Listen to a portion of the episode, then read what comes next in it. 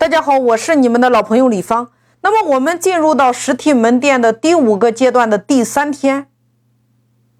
今天的内容叫做造势、造场、借人、借势、借场，什么意思呢？玩社群你一定要学会造场，叫做无中生有。你所有参加你线下会员见面会的这些人，你要在会员群里边引导大家晒感悟。同时，你要把这些拍的照片晒在这些群里边，同时晒在你的福利群里边，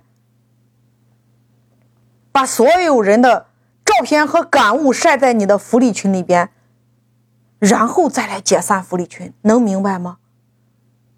真正的你要把这个场用到极致，你要用所有的内容来感化福利群里边没有报名的学员，能明白吗？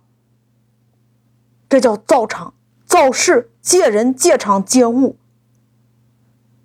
所以大家一定要明白，社群的目的不在于成交，而在于裂变。你一切都可以无中生有，所有的东西都不为你所有，但是一切皆为你所用，所用为大家实现多方共赢。所以线下见面会，大家一定要一对多的，你会成交。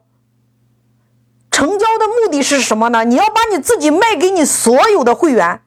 紧接着开始线下见面会结束之后，你就开始在群里边有两天的课程，你要动员大家和你一起提升微信财商的能力，带着所有的会员参加沙盘实战，我们的裂变是不是就开始了？我们要把微信财商的能力交给我们所有的会员，他可以用在自己的企业里边，他也可以成为真正的一个社群操盘手，利用自己空闲的时间顺便赚点钱。你看，这不就是把你所有的顾客转换成为会员，然后把你的会员变成你的一伙人？这就是整个社群的打法。